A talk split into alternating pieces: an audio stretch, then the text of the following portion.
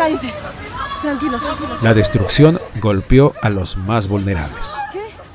Pues camina, sí, camina. Salsa, salsa. No, no, no, camina, no camina. No, no, no, camina. Son las voces de ciudadanos desesperados, otros heridos o ancianos cuyas casas han quedado destruidas o sufrido daños a consecuencia del terremoto de 7,5 grados de magnitud registrado en Amazonas. Los derrumbes bloquearon las principales vías de comunicación en las regiones de Amazonas y Cajamarca. Santa María de Nieva, el epicentro del, del terremoto, y miren cómo ha quedado el trayecto.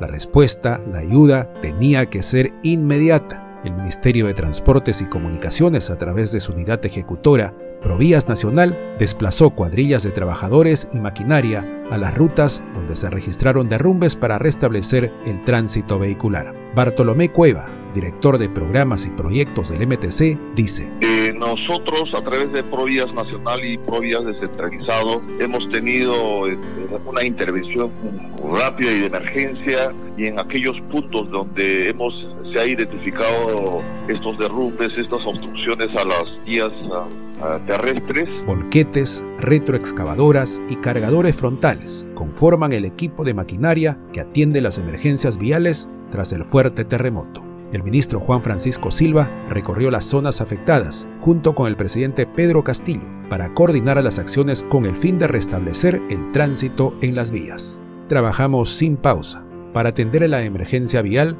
en el nororiente de nuestro país. En dar la transitabilidad de todas las vías. Así lo resume el director ejecutivo de Provías Nacional, Jorge Ñahue. Hay que mencionar también que el MTC coordina en todo momento con sus unidades zonales que están ubicadas en las distintas regiones del país, con el objetivo de garantizar el óptimo tránsito vehicular en beneficio de la ciudadanía. Asimismo, Provías Nacional realiza un monitoreo en tiempo real mediante el mapa de emergencia y reporte de emergencias al día, lo que permite conocer la situación de la red vial nacional, las emergencias en puentes, carreteras, así como las rutas alternas.